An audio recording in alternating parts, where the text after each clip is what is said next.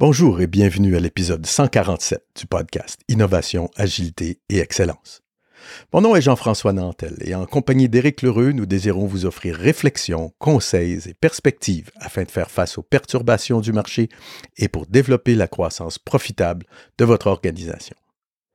De temps en temps, nous remarquons que la description de l'environnement externe des organisations se fait plus facilement et avec plus de détails que la description de l'environnement interne ce dernier étant pourtant très important pour bien accompagner la transformation.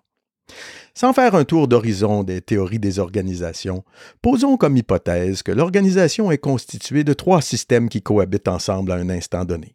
Le système rationnel, le système social et le système politique.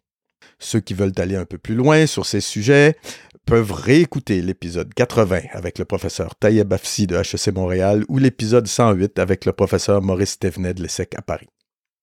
Jusqu'à maintenant, pour bien comprendre cet environnement interne de nos clients, nous nous fions surtout au modèle dit des 7 S de McKinsey, un modèle anglo-saxon s'il en est un. Ce modèle semble utile pour examiner l'organisation dans ses dimensions de système rationnel et de système politique, mais n'aide pas toujours bien en ce qui a trait aux aspects sociaux ou culturels qui peuvent cependant prendre une importance significative dès qu'on travaille dans un groupe international ou dans des organisations où la culture d'entreprise est très forte. D'ailleurs, les experts en accompagnement du changement en France ne s'y trompent pas et utilisent surtout un autre type d'outil, la Marguerite sociologique de Johnson, Scholes et d'autres. Vous trouverez d'ailleurs la référence de ces deux modèles dans les notes de l'épisode.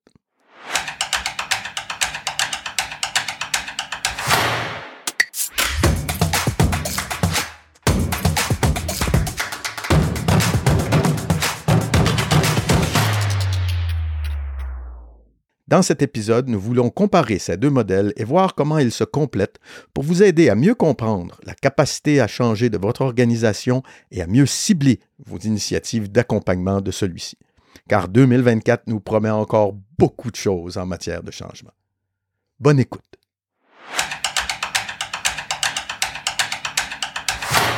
Commençons par examiner le modèle des 7 S de McKinsey.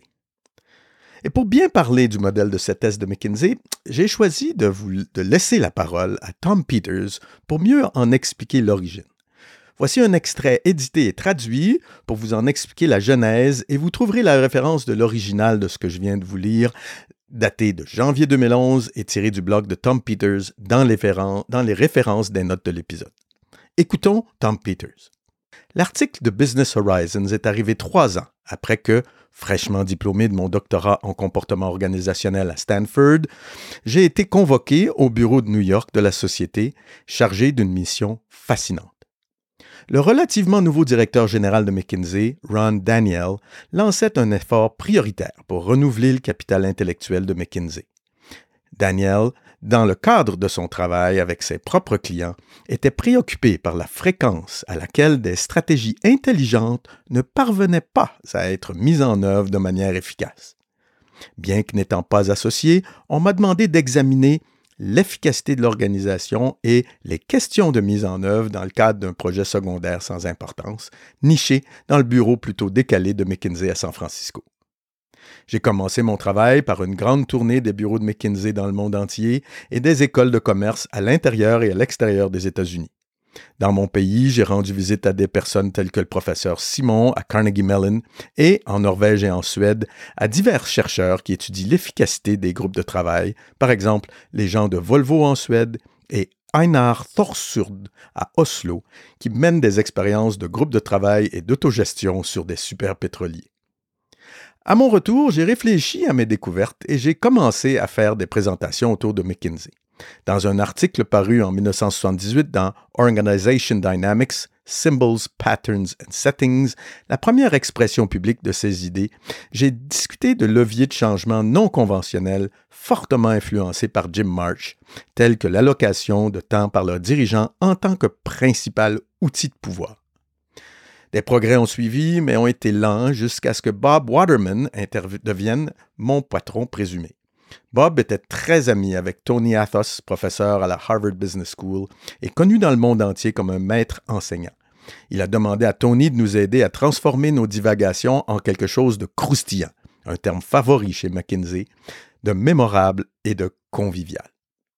Lors d'une séance de deux jours à San Francisco, Bob, Tony et moi-même, ainsi que Richard Pascale, le collaborateur de Tony, sommes parvenus plus ou moins complètement au cadre des 7 S. La seule modification, bien qu'importante, a consisté à transformer les superordinate goals chers à Tony en shared values. Tony a insisté pour que, aussi ringard que cela puisse paraître, nous développions un modèle allitératif. Trouver des choses qui commençaient par S dans ce cas. Rétrospectivement, il s'agissait d'une initiative presque géniale. Fin de la citation. Donc, si je décris les modèles, le modèle des 7 S de McKinsey, on a les, 7, les 3 S dits durs, la stratégie, la structure, les systèmes. On voit bien ici les axes de description et d'analyse des aspects rationnels de l'organisation. On a aussi 4 S dits mou, skills, staff, shared values et style.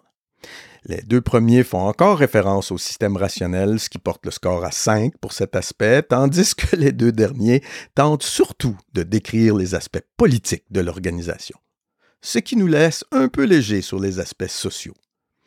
Le score pourrait donc, le score final, pourrait donc se lire ainsi rationnel 4, politique 2, social 1. Laissons encore la parole à Tom Peters pour compléter la description du modèle. Je cite la forme du modèle était également d'une importance monumentale. Elle suggérait que les sept forces devaient être alignées d'une manière ou d'une autre pour que l'organisation puisse progresser vigoureusement. C'était la percée, un mot que je méprise habituellement, qui répondait directement aux préoccupations initiales de Ron Daniel qui avait motivé le projet. Comme nous le disions dans l'article de Business Horizons de 1980, dans sa forme la plus puissante et la plus complexe, le cadre nous oblige à nous concentrer sur les interactions et l'adéquation. L'énergie réelle requise pour réorienter une institution n'apparaît que lorsque toutes les variables du modèle sont alignées. Fin de la citation. La transformation des entreprises, dit Tom Peters, ne daterait donc pas d'hier et les difficultés qui y sont associées restent certainement très, très centré sur cet alignement des sept forces décrites par Peters et les autres. Mais comme mentionné précédemment, ces sept soi-disant forces surpondèrent encore un aspect des organisations. Ma question, comment pallier à ce manquement? Ce qui m'amène au deuxième outil dont je vais vous parler aujourd'hui, la marguerite sociologique. Nous intervenons en anglais et en français, et ce sur cinq continents, et nous avons tendance à utiliser des outils anglo-saxons lorsque la culture locale est plus proche de celle-ci, et des modèles francophones ou français lorsque les organisations euh, ont un caractère plus, disons, plus latin.